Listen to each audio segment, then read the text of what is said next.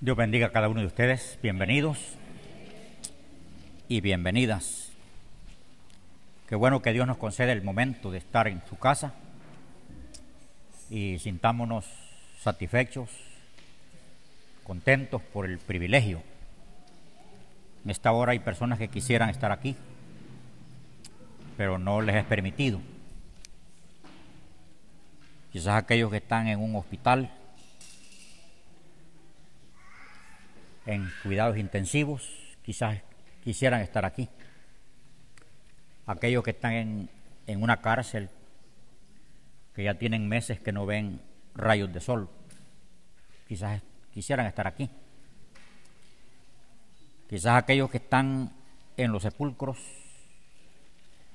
y sus almas están en sufrimiento, ellos quisieran estar aquí para alabar al Señor.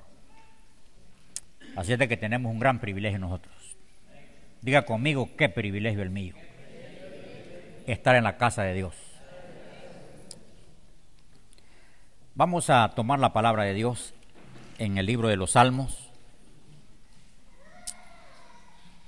138 y versículo 8.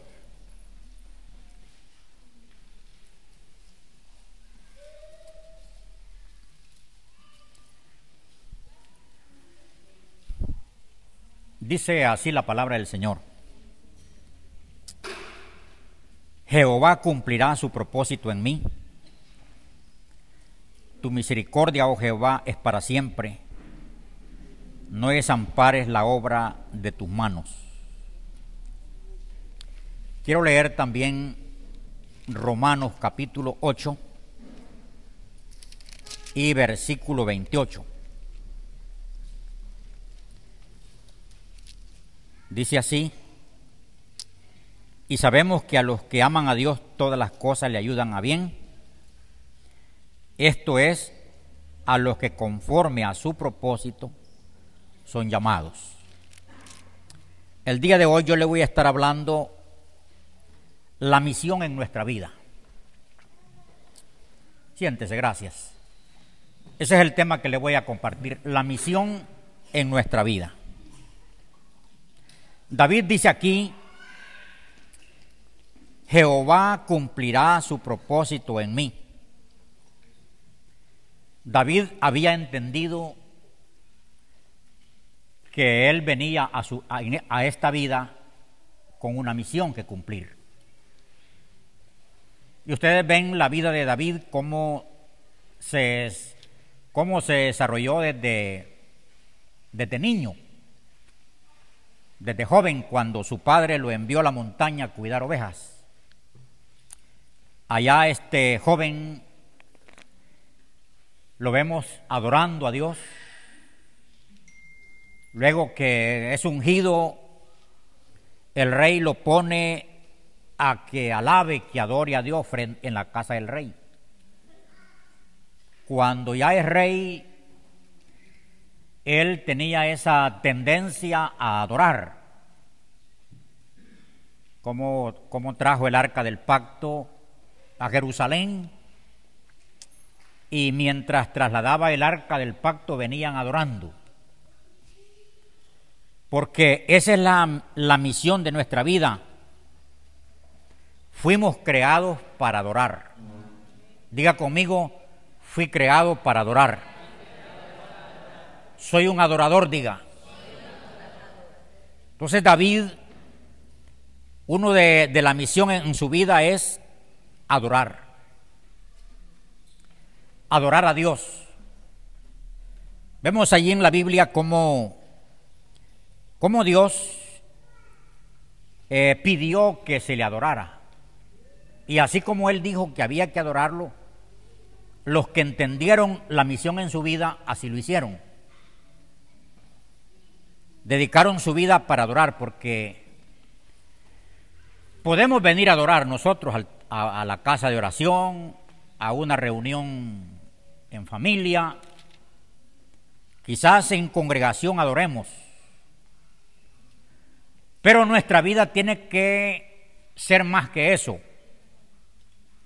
más que, que reunirnos para adorar, nuestra vida tiene que ser una vida completa de adoración, con nuestros actos, con nuestras actitudes, debemos de adorar. Tenemos algunos ejemplos de hombres que nos enseñan la adoración. Uno de ellos es, es Abraham. Abraham, Dios le habló y le dijo, quiero que me des a tu hijo, a tu único, a quien amas. Lo quiero allá en un sacrificio en el monte Moriat. Entonces Abraham, sin pensarlo más, porque él era un adorador, fue a la montaña, no le, no le dijo a Sara nada, porque entonces Sara se hubiera muerto antes, porque Sara se murió cuando vinieron de adorar. Porque cuando Abraham le dijo, Jehová me pidió a Isaac, y me lo pidió en el monte Moriat, ya cuando, ya cuando llegaron de adorar, y se murió Sara. Si se lo cuenta antes, se muere antes. Entonces Abraham, como él era un adorador, tomó su hijo, tomó leña, tomó un cuchillo y se, se encaminaron al monte. Allá en cierto lugar dejó a sus criados y la palabra que les dice es, espérenme aquí porque yo y el, y el muchacho vamos a adorar. ¿A qué iba Abraham? A adorar al monte. Y llevaba un cuchillo, llevaba leña, y llegó al monte, puso unas piedras, puso la leña, agarró al muchachito y lo, lo tiró sobre la leña, sobre la leña porque Dios había pedido que se le presentaran así las ofrendas. Entonces, Abraham está con el cuchillo en su mano porque Dios le ha pedido esa ofrenda, esa adoración. Y cuando él levanta su mano para decollar al muchacho, para dárselo a Dios en adoración, al que él ama, al único hijo que tiene, en la vejez, el Señor le habla y le dice, no le hagas nada. Porque dice la palabra que, dice Hebreos, que era que Dios estaba probando a Abraham. Dios lo sabía, Abraham no lo sabía. No, era, no, no sabía que una prueba. Él sabía que tenía que adorar y de esa manera iba a adorar. Entonces vemos aquí que Abraham adoró en obediencia, porque allí se resume todo. Adoró en obediencia. Entonces la adoración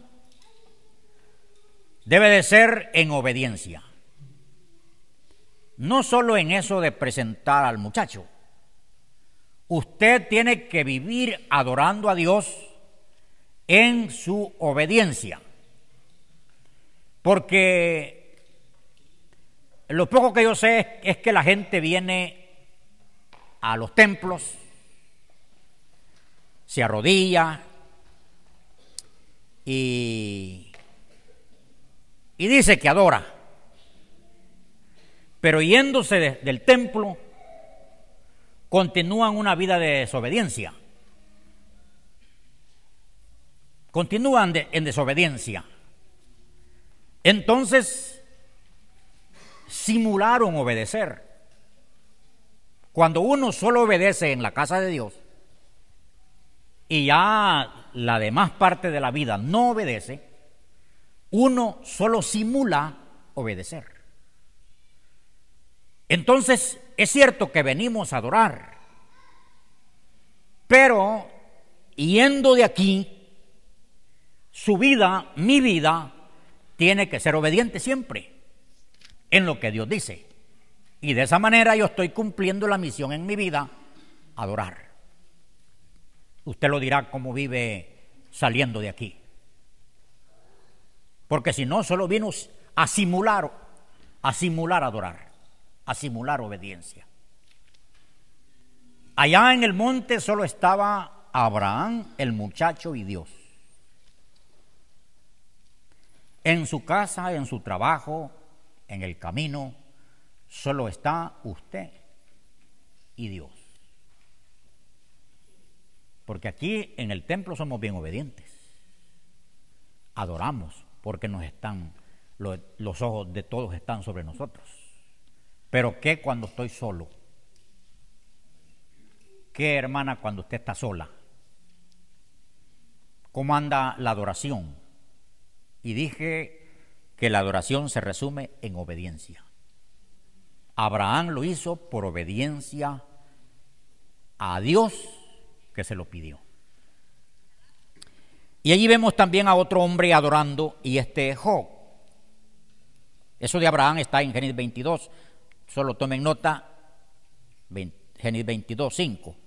Job 1.20 dice que a Job le había comenzado la prueba. Dice que vinieron y le mataron sus hijos. Le quemaron su hacienda. Le, le mataron las ovejas, el ganado, los camellos. Ya ven, ya habían muerto sus hijos, había, estaba, estaba quitándose el patrimonio de Job. Pero dice la palabra que Job, cuando le llegó esas noticias, lo que hizo fue adorar.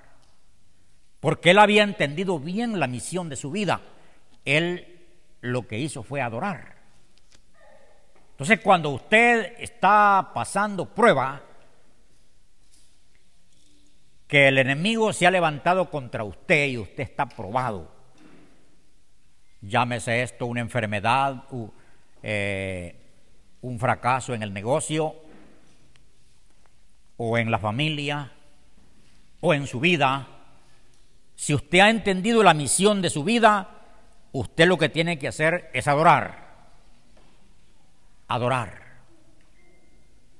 Recuerdo cuando, cuando nos, nos mm, nos desalojaron de la casa de Dios que, en la cual estábamos antes. Me llamó un pastor de Estados Unidos que Dios le había hablado en el matutino que ellos celebraban a las 4 de la mañana, que a las 4 de la mañana eran las 3 allá.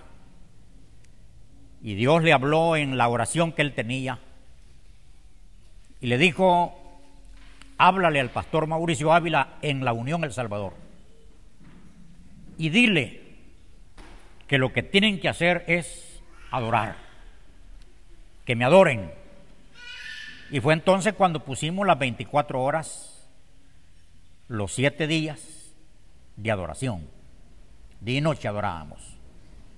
Entonces cuando usted esté pasando una prueba, si usted ha entendido la misión de su vida, lo que tiene que hacer es adorar. Adorar. Y, el enemigo que lo está acechando cuando ve que, que cuando él viene y lo acecha, le quita una cosa, usted lo que hace es adorar. Viene y le quita otra, usted lo que hace es adorar. Viene y le quita la salud, lo que usted hace es adorar. Alguien, alguien piensa que porque es cristiano no tiene que venirle nada, ninguna prueba. Y alguien piensa que porque es cristiano no debe de morirse. Y ahí es donde hay mucho, hay mucho cuestionamiento tocante a la muerte de algunos hombres de Dios. Como este cantante adorador de Guatemala, Julio Melgar ahí escriben tanto comentario porque como, como diciendo, ¿a dónde estaba su Dios? ¿Qué pasó con su Dios? ¿Por qué lo dejó morir? Aquel evangelista que, que con una palabra los brujos salían corriendo. Héctor de la Cruz se murió. Y Dios le dijo, mañana a la una te llevo. Quiero, tener, quiero tenerte conmigo. La gente, la familia se puso en oración. Y algunos dijeron, ¿y qué pasó con el Dios de él? ¿Por qué lo dejó morirse? No, Dios se lo llevó porque lo quería tener junto a él. Aquí en la tierra le dijo, está sufriendo mucho. Se lo llevó. Entonces, ¿alguien cree que morirse es un fracaso que Dios no pudo o que Dios no respondió? Pues porque se murió es que Dios se lo llevó para tenerlo en su presencia, ¿no lo creen así? Entonces Job había entendido que la prueba era para adorar. Y dice, dice que Job adoró y dijo Job en su adoración, Jehová dio y Jehová quitó. Sea bendito el nombre de Jehová. Entonces cuando, porque hay cosas que Dios nos las da a nosotros, pero también como Él la dio, Él la puede recoger. Y no se vaya a poner molesto como el niño cuando le quitan el juguete. Más si es un juguete prestado.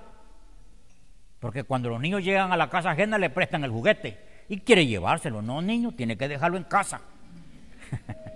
y ahí va molesto. Entonces, igual Dios quizá le ha dado algo a usted en la vida y cuando Él le place quitárselo, se lo quita. Usted tiene, ¿qué tiene que hacer? Adorar vivir adorando.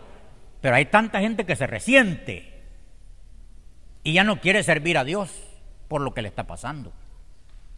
Es cuando más tenemos que adorar a Dios.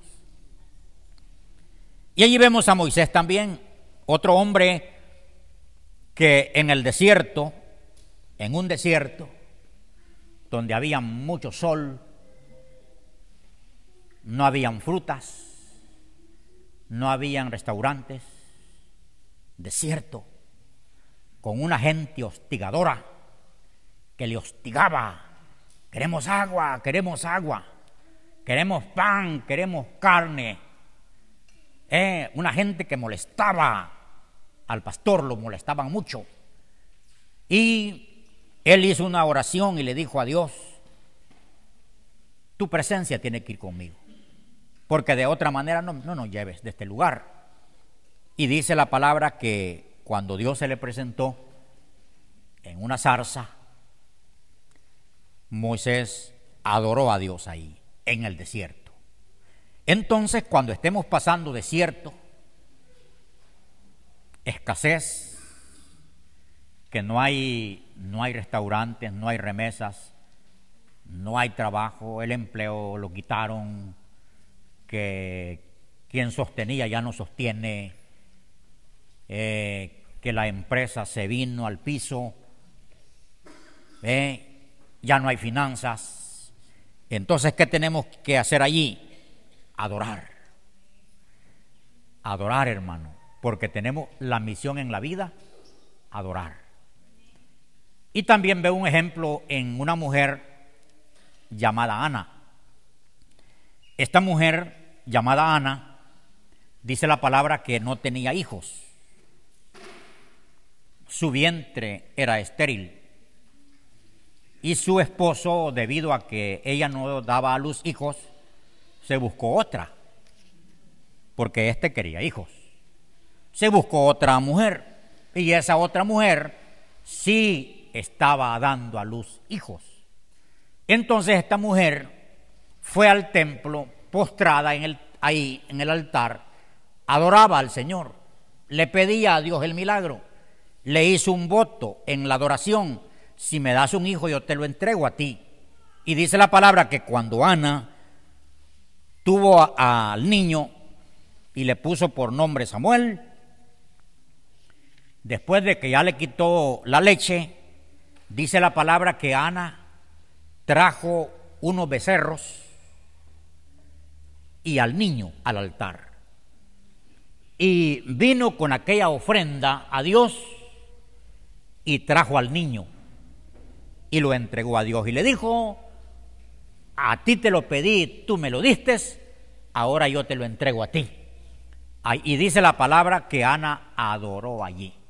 Entonces la adoración tiene que ser después de un milagro, después que Dios nos dio lo que pedimos. Hermano, no, se quede así después de que ya, de que ya está bien.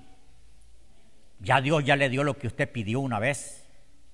Ya le dio la casa, le dio el carro, le dio familia, le dio la visa, le dio la residencia, la ciudadanía, le dio el esposo que quería, le dio el dinero que quería.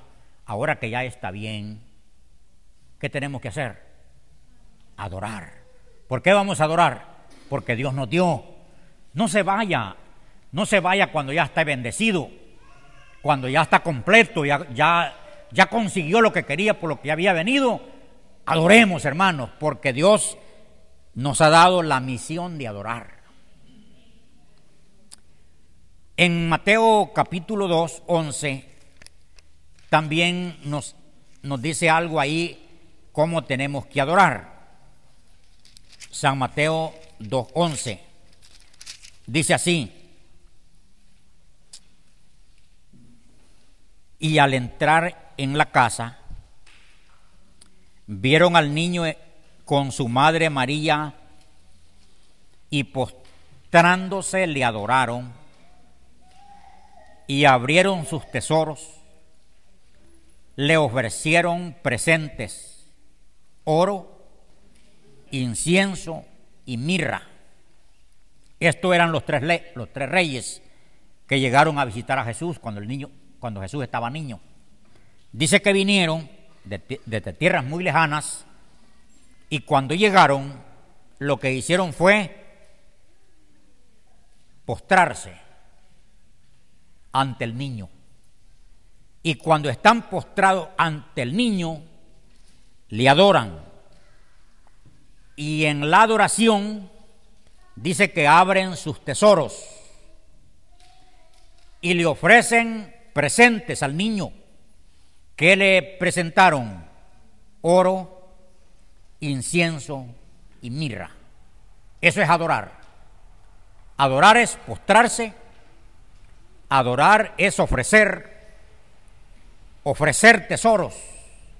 ¿El qué? Oro, incienso y mirra. Eso le llevaban al niño. Entonces uno tiene que aprender a adorar.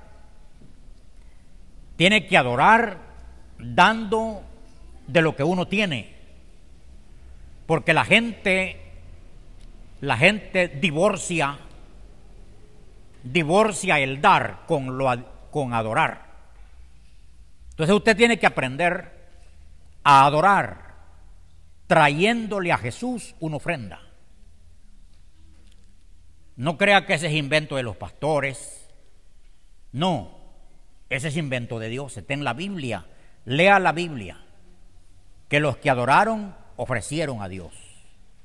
Entonces usted tiene que aprender a adorar trayéndole a Dios un presente. Cuando usted venga a la casa de Dios, te diga qué le voy a llevar a Dios. Ese canto que no sé quién lo compuso, ese canto que digo, no tengo nada que ofrecerte. No, ¿por qué no? ¿Por qué no va a tener algo que ofrecerle? Tiene que ofrecerle. Porque de lo que Dios, de lo que Dios nos ha dado, de eso tenemos que darle a Él.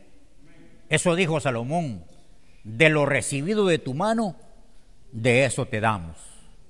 Entonces, eso es adoración. Eso es lo primero, la primera misión de nuestra vida. ¿Se les quedó? ¿Cuál es la primera misión? Adorar, hermanos. Convirtámoslos en unos adoradores.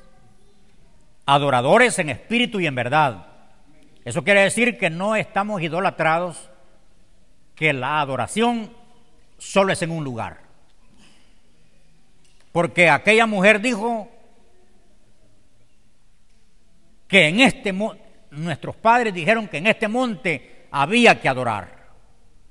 Porque la gente en tiempos antiguos, cuando había una manifestación de Dios en un lugar, ese lugar como que lo idolatraban.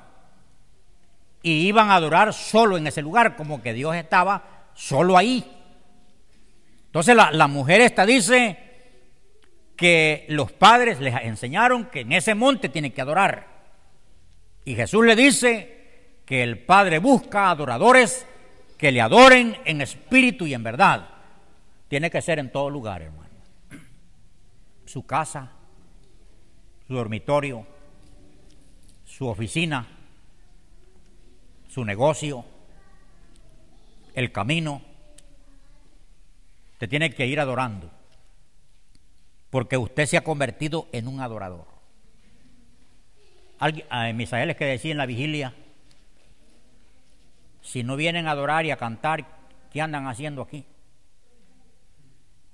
Y, y miren hermanos, nosotros estamos perseverando por aquello de que vamos para el cielo. Pero si usted abre la Biblia, en, lee la Biblia, Apocalipsis 4, 10, 14, 7, allá lo que hay es adoración. Entonces, si yo aquí no me ejercité, no aprendí a ser un adorador, ¿qué ando haciendo? ¿Para dónde es que voy? Porque si voy para el cielo, tenemos que ser adoradores.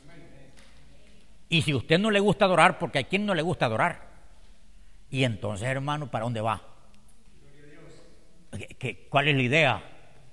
Que usted piense que va a ir al cielo y va a andar como aquí paseando. Porque hay hermanos que vienen, vienen aquí, va a este lugar, lugar pero no, no de, culto, de adorar nada. La idea es pasear, tranquilo, va. Y, y en otra oportunidad les voy a dar algunas indicaciones, lo que no debe de hacerse aquí. Entonces, mm, pero aprendamos a adorar, que le guste adorar. ¿Cómo, cómo, cómo vimos estos primeros, lo primero que, cómo, cómo adoró Abraham? Entregando lo que amaba. ¿Cómo adoró, adoró Job en el momento de la prueba? ¿Cómo adoró Moisés en el desierto. ¿Cómo adoró Ana? Entregando lo que Dios le había dado a su hijo. ¿Cómo adoraron los reyes magos? Trayendo oro. Un día les voy a pedir que, den esas cadenas, todos los relojes de oro, que den todo eso, que lo ofrenden a Dios. Cuando estábamos construyendo, hicimos eso. Cuando estábamos construyendo el templo. Fui a vender todo el oro allá a Santa Rosa y, traje una ofrenda de, de 1.700 dólares del todo el oro que dieron los hermanos. Y como estábamos siendo transmitidos por radio circuito cerrado, hubieron comentarios en la ciudad. El pastor le robó el oro a la gente.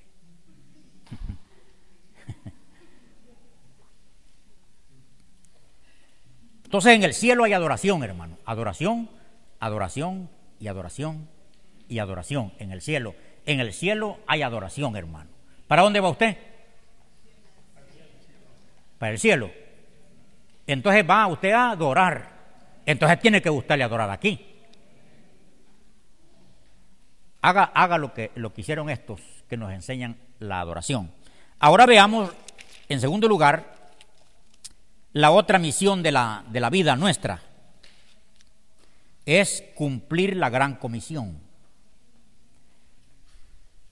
Abra conmigo Génesis 12, versículo 3. Ahí está la misión, dice así. Pero Jehová había dicho a Abraham, vete de tu tierra y de tu parentela y de la casa de tu padre a la tierra que te mostraré. Y haré de ti una nación grande, y te bendeciré, engrandeceré tu nombre, y será bendición. Bendeciré a los que te bendijeren, y a los que te maldijeren maldeciré, y serán benditas en ti todas las familias de la tierra.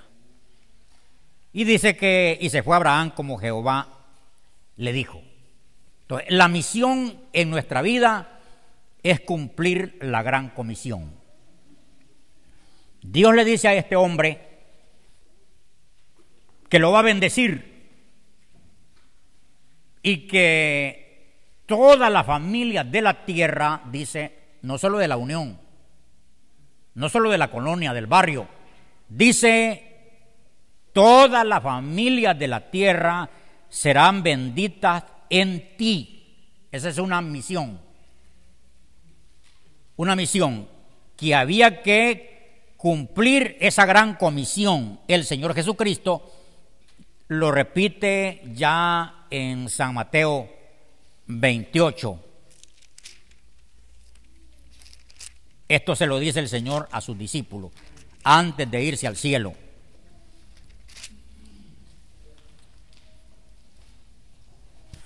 Jesús se les acercó y les habló diciendo, toda potestad me da en el cielo y en la tierra. Por tanto les dice, id y haced discípulos a todas las naciones, bautizándolos en el nombre del Padre, del Hijo y del Espíritu Santo, enseñándoles que guarden todas las cosas que os he mandado, y aquí yo estoy con vosotros todos los días hasta el fin del mundo. Entonces, hermanos, tenemos una misión en la vida y es cumplir la gran comisión. Cumplir la gran comisión es llevar el reino de Dios, llevar el Evangelio a todas las familias de la tierra. Esa misión tiene que cumplirla aquellos que componen la iglesia, los hijos de Dios. Hermanos, aligerémoslos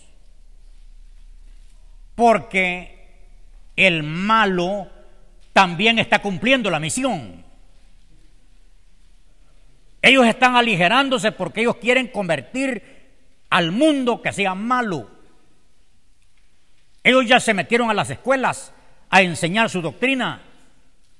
Están en el gobierno. ¿eh? Están invirtiendo plata para que se cumpla.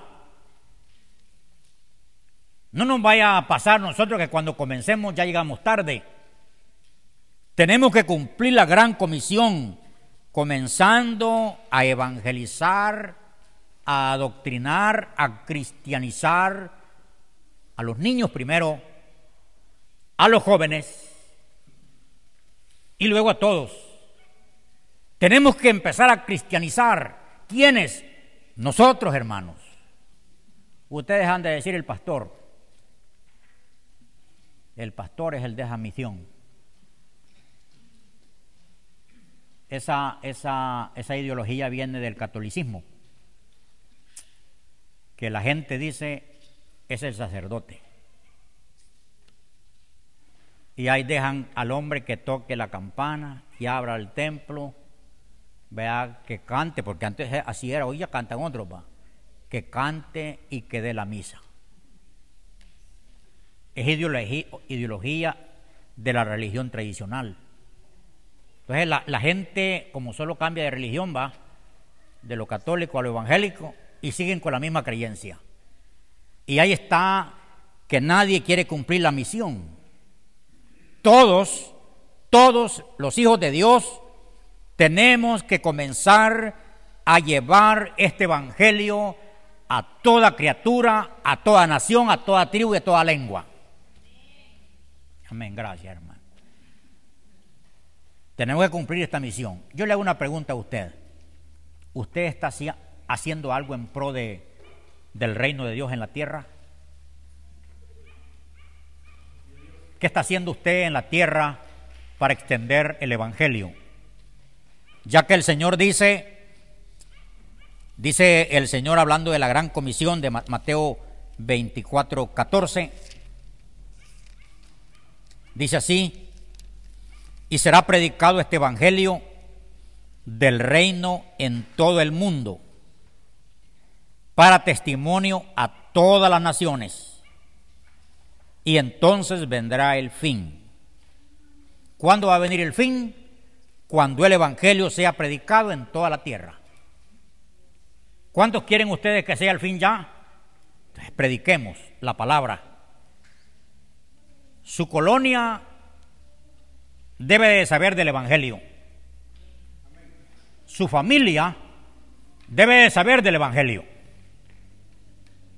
Bueno, Dios no nos ha mandado en sí a convertir, porque quien convence es el Espíritu Santo, pero sí nos ha mandado a presentar el Evangelio. Usted está aquí porque alguien le presentó el Evangelio y usted correspondió a esa palabra, por eso está en el Evangelio.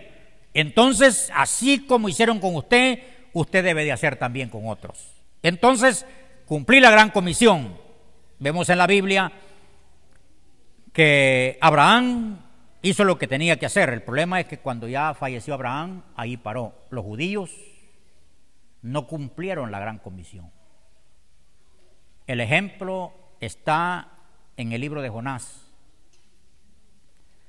Cuando Jonás fue enviado a una gran ciudad pecadora,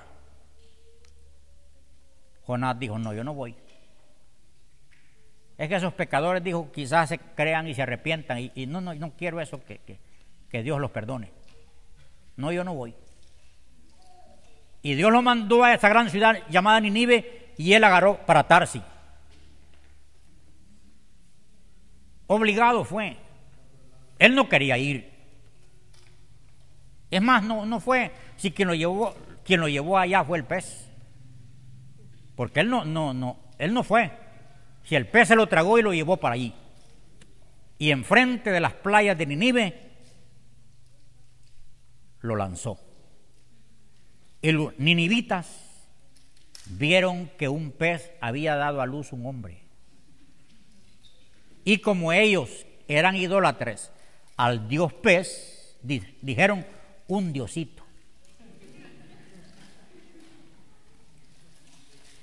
Y este, este Jonás, todo, vea cómo debe haber salido de Jonás, va, empezó a gritar. Dentro de 40 días esta ciudad va a ser destruida. Corría, sin micrófono, sin nada, así como estoy yo aquí. Dentro de 40 días esta ciudad va a ser destruida. Y ahí iban. Dentro de, de 40 días esta ciudad va a ser destruida. Y fue a decirle al rey, dentro de 40 días esta ciudad va a ser destruida.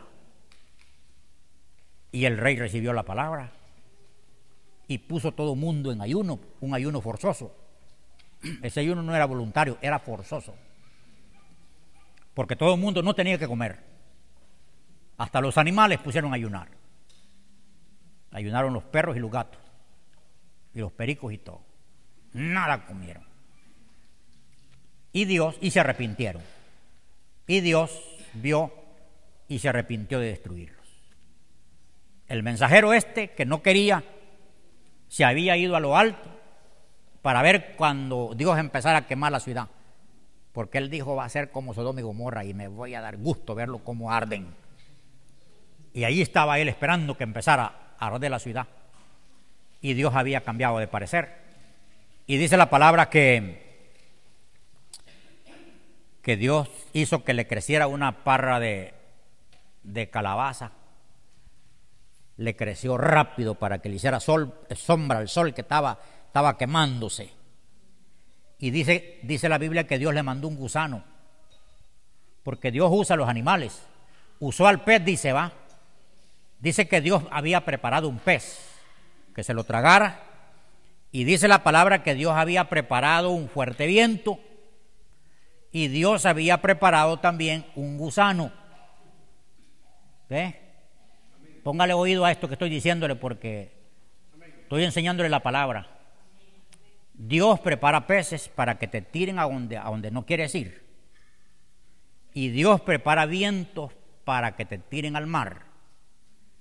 Y si estás tan cómodo y cómoda con una parra de calabazo que te está haciendo sombra como estaba Jonás, Dios mandó un gusano.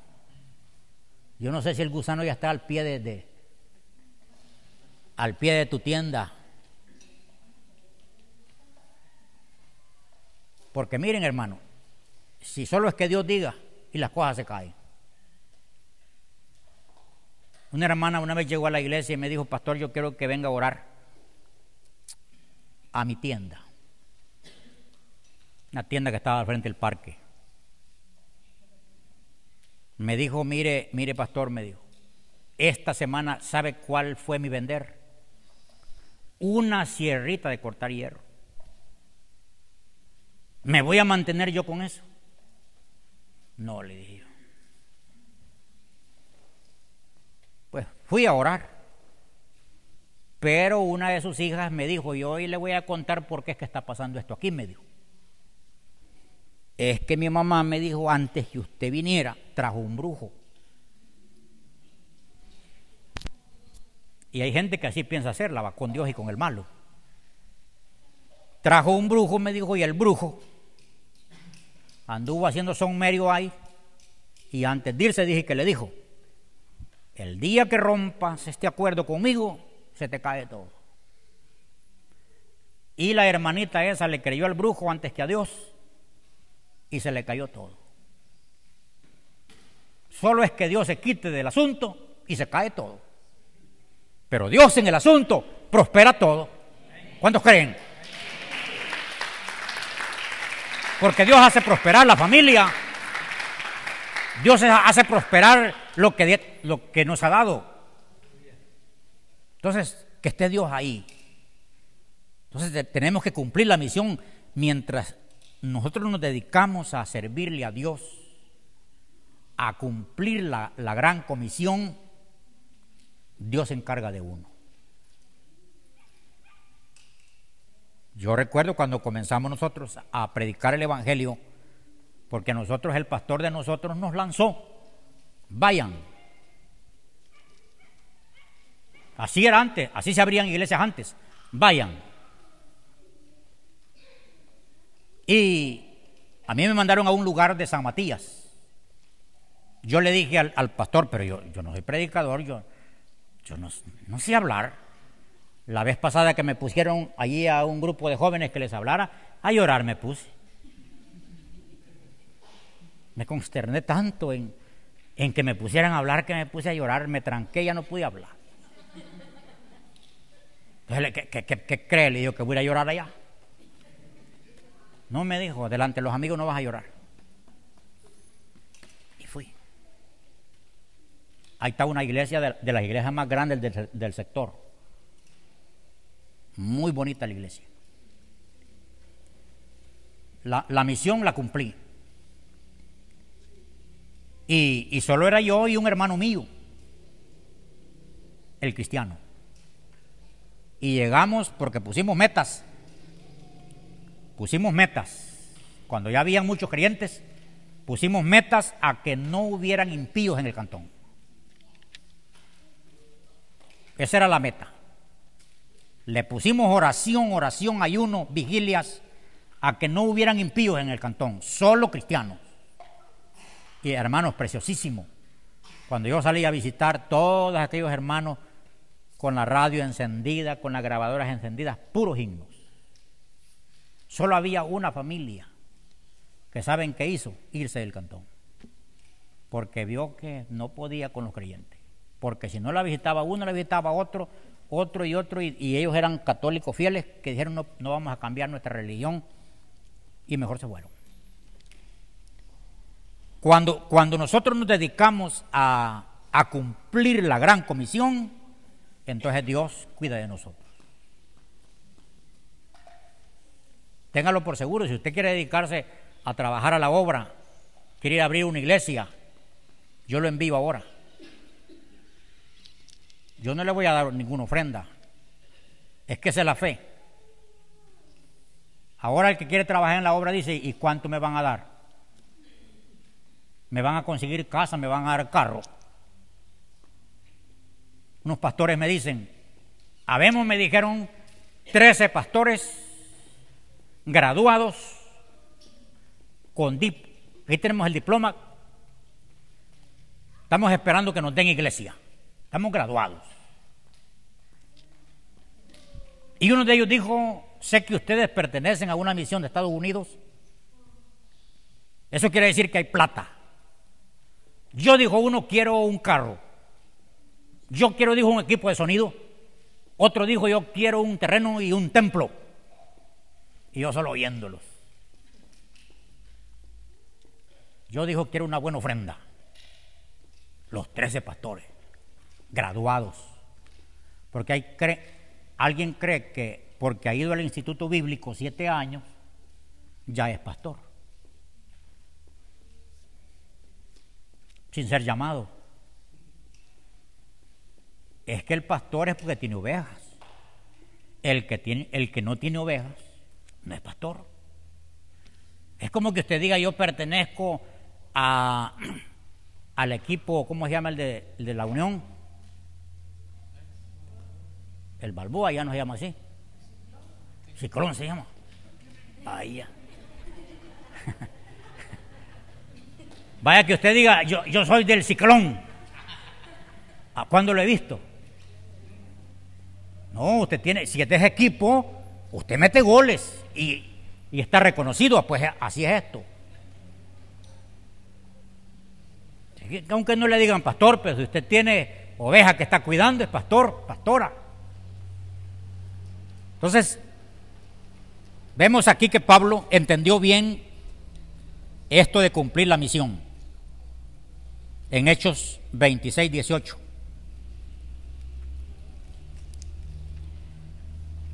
Hechos 26, 18. Miren cómo, cómo Pablo entendió bien la misión. Porque el Señor le dijo para que abra sus ojos, para que se conviertan de las tinieblas a la luz, de las potestades de Satanás a Dios, para que reciban por la fe que es en, en mi perdón de pecados y herencia entre los santificados. Pablo entendió bien el, la, gran comisión, que él había sido llamado para cumplir la gran comisión. Él tenía que ir a abrir ojos, a convertir de las tinieblas a la luz, los atados por Satanás que se vinieran para Dios, para que ellos recibieran fe, perdón de pecado y herencia. Esto es cumplir la misión. Entonces, nosotros hermanos, óigame, usted tiene que estar trabajando en esto. Hermanos, los niños necesitan que se les enseñe de Dios. No cometamos el error que cometieron muchas personas en el pasado. Dejaron una generación sin Dios. Nadie les habló, nadie se preocupó por ellos nadie los llevó a la iglesia y se quedaron sin Dios. Una generación que se quedó sin Dios y esa generación es la mala que está ahorita, que está matando, descuartizando, porque no tienen temor de Dios. Nadie los evangelizó. Entonces yo felicito a aquellos que están cuidando niños, que están cuidando jóvenes, los jóvenes de esta iglesia están trabajando con el plan Uno más para Cristo. Cada quien está eh, discipulando a otro, ganándoselo para Cristo, en, encarrilarlo en el camino de Dios. Más tarde, ese joven, lo que han hecho con él, él lo va a hacer con otro. Y así es, no perder el hilo, porque en la gran comisión eh, yo tengo que equipar a los salvos para que sirvan a Dios. Todo aquel que salvo hay que equiparlo para que sirva a Dios. Y ese que está sirviendo a Dios tiene que equipar a otro para que sirva a Dios. Y de esa manera vamos a convertir la iglesia en servidores de Dios. El reto es que usted empiece a equipar a alguien. El hermano mayor cuidando al menor. Cuando yo estaba niño, ya niño grandecito, me, me ponían a cuidar a los pequeñitos. Y ese era trabajo difícil. Yo prefería mejor ir a otra cosa, pero que no me dejaran cuidando a mis hermanitos. Porque quedaban batería, mis hermanitos. Y como tenía prohibido darles, tenía prohibido. Entonces, así es en, el Evangelio. El hermano mayor que cuide el menor.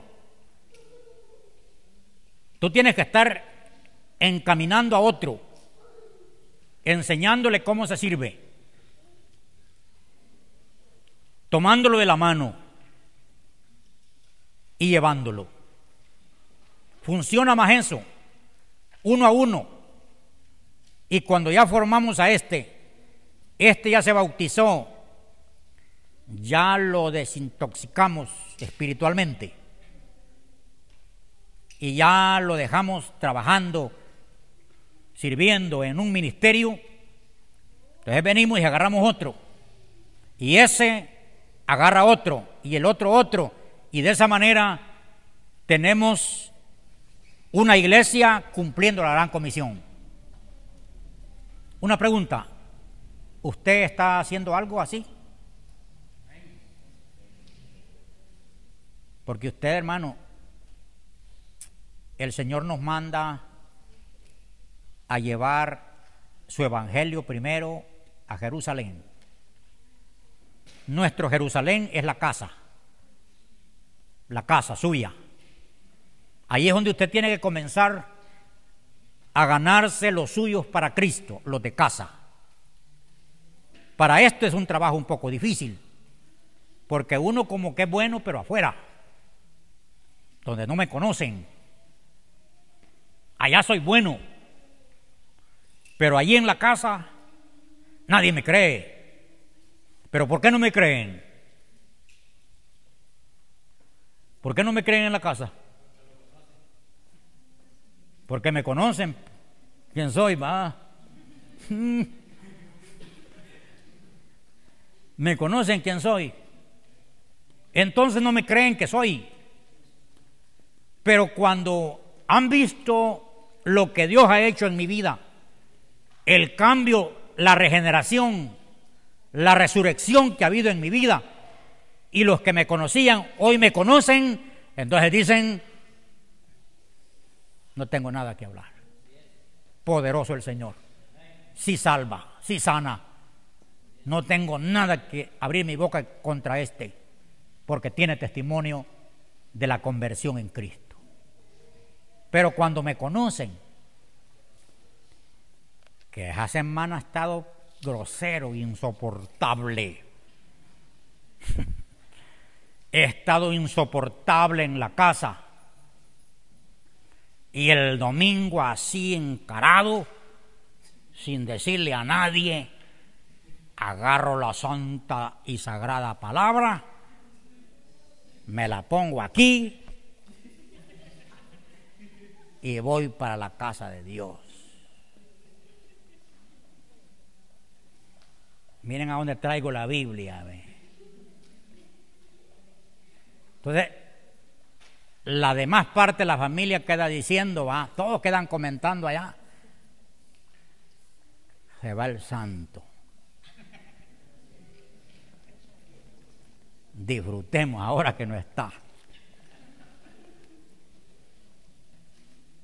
No, así no vamos a convertir a nadie. Así nadie va a creer. Yo sé que es difícil convencer a la gente y que crean en uno, pero estemos sin cuidado. Solamente hagamos lo que hay que hacer, lo que, lo que debemos de hacer.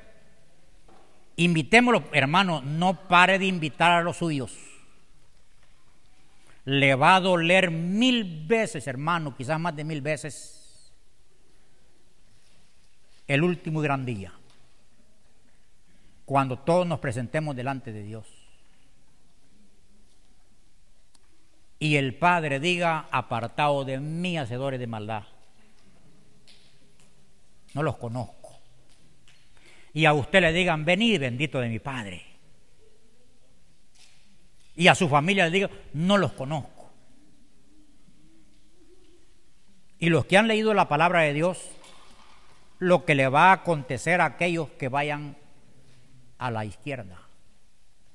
van por la eternidad al sufrimiento, por la eternidad. Ni un minuto hay de descanso. Ahora que estamos vivos, ahora que se puede, trabaje con los suyos, ore por los suyos, trate de salvar a los suyos. Acuérdese a dónde está alguien. Mi hermano vino vino de Chicago una vez, hoy este año fue que vino. Ellos crecieron con un muchachito, hasta joven, y cuando ellos se fueron, ese muchachito buscó la familia. Ese muchachito se perdió. Y me dice mi, mi hermano, mira, me dice, vamos a buscar a Israel. ¿Sabes a dónde viven? No, le dije. Dicen que vive, me dice, camino a San Antonio el Mosco. Vamos a buscarlo, vamos. Ahí vamos preguntando, ¿conocen ustedes a Israel? No, no lo conocemos.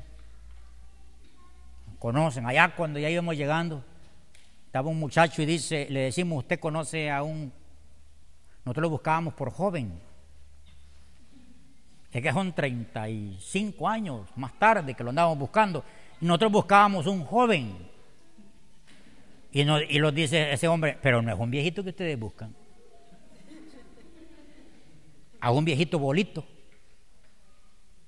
Pues no le dijimos nosotros cuando, cuando lo conocimos no era bolo. No, hombre, hoy un chichipatillo. Y lo van a hallar, lo van a hallar en una cantina en tal parte. Váyanse.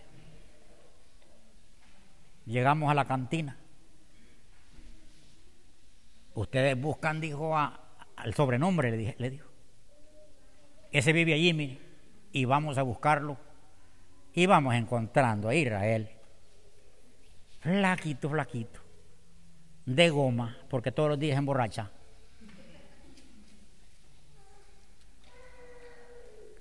¿Qué hicimos? Lo agarramos, lo echamos al carro, todo hondito, pero así lo echamos. Lo trajimos, aquel entró a la tienda, vaya, le dijo, medite los zapatos, la ropa, un sombrero, porque ya es pecado andar sin sombrero, un sombrero. Vaya, cuando ya lo teníamos tipo, vení, vamos a orar por ti. Repite esta oración. Recibió a Cristo. Tengo que irlo a buscar otra vez para seguirle dando el discipulado. A ver, ojalá que espero que no es, lo mandamos a la iglesia pero él dijo, pero es que esa iglesia no recibe a gente como yo. No, pero a vos te van a recibir. No, pero es que allí solo los santos llegan. Llega un pecador primero que llegue. Vas a ser vos. Decirle que ya recibiste a Cristo. Entonces tenemos, hermanos, que comenzar con la familia. Le estoy diciendo esto porque usted tiene que ir a buscar su familiar a donde esté. Y allí usted va a estar cumpliendo la gran comisión. Ese es Jerusalén, Judea, Samaria. Usted tiene que ir ya al vecino, a salvar al vecino, al amigo. Y de ahí, toda la tierra, ya ir a otra parte. Ir a salvar personas. Tenemos hermanos en Nicaragua, tenemos en Honduras, hermanos. Ya tenemos principios para llevar el Evangelio. Tenemos que ir. Porque nacimos para eso. Por eso dice David, Jehová cumplirá su propósito en mí. Usted ya comenzó, porque si no, usted no está cumpliendo nada para lo cual Dios lo trajo. Así es de que em, yo le hago una pregunta.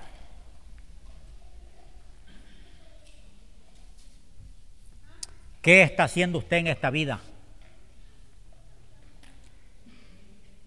Porque alguien, alguien piensa así, no, si Dios lo ama, Dios va a enviar a alguien que le hable. Pues ahorita está hablando Dios que vayamos. Ahorita está diciéndole a Dios que tenemos que ir. Así es de que no esté esperando que otro haga lo que usted tiene que hacer, porque eso es suyo. No esté criticando lo que otro hace. Porque para eso sí somos lengua larga. Criticar lo que otro hace. Y si no criticamos lo que el otro hace, nos oponemos. Somos opositores. Recuerdo cuando yo estuve dando una clase de misiones, el Instituto Bíblico, cuando yo daba clases. Entonces le digo yo a, los alumnos, mi examen y mis tareas no van a ser teóricas, van a ser prácticas todas. Necesito que, que pasemos una, una frontera, sea Guatemala, sea Honduras, vamos a ir. Y así me lo llevé para, para San Lorenzo, Honduras. Tenía valor de tarea y examen. La ida allá, una semana. Y así fuimos. Fuimos a evangelizar. ¿A dónde dormíamos? ¿En un hotel? No. El que consiguió un cartón, tendió un cartón. Con ventilador, nada. ¿Saben cuál era mi ventilador? Miles y miles de zancudos haciéndole así.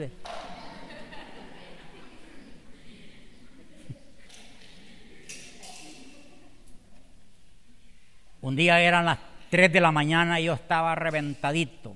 Habíamos trabajado todo el día, no había podido dormir. Me salí, me puse la mano así, ya no aguantaba, y vi un rollo de aspiral. Un aspiral aután Fui a los fósforos, eh, lo puse y ya pude dormir un rato.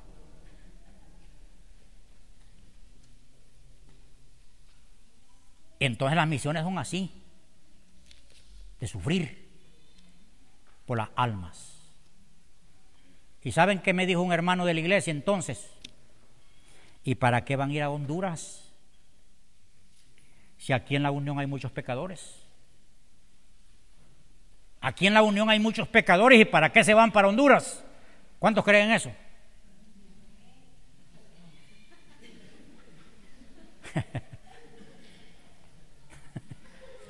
¿Está oyendo misa? Hay mucho que trabajar en la obra. Estamos trabajando aquí, pero tenemos que ir allá. Allá está una iglesia, más de 200 miembros por esa labor que hicimos. Luego nos fuimos a Tegucigalpa, ahí está una linda iglesia. Fuimos a un lugar de Pespire, que aquí, quizás aquí hay algunos que fueron a Pespire. Ahí está una iglesia. Que no es de la, de la línea de nosotros, no hay problema, pero son salvos. Entonces tenemos que ir, ir hermanos, no estar criticando o estorbando al que va. Uno puede ir de tres maneras. Yendo al lugar, orando por el que va y ayudándole financieramente el que va a ir. ¿Cuántos van a ir?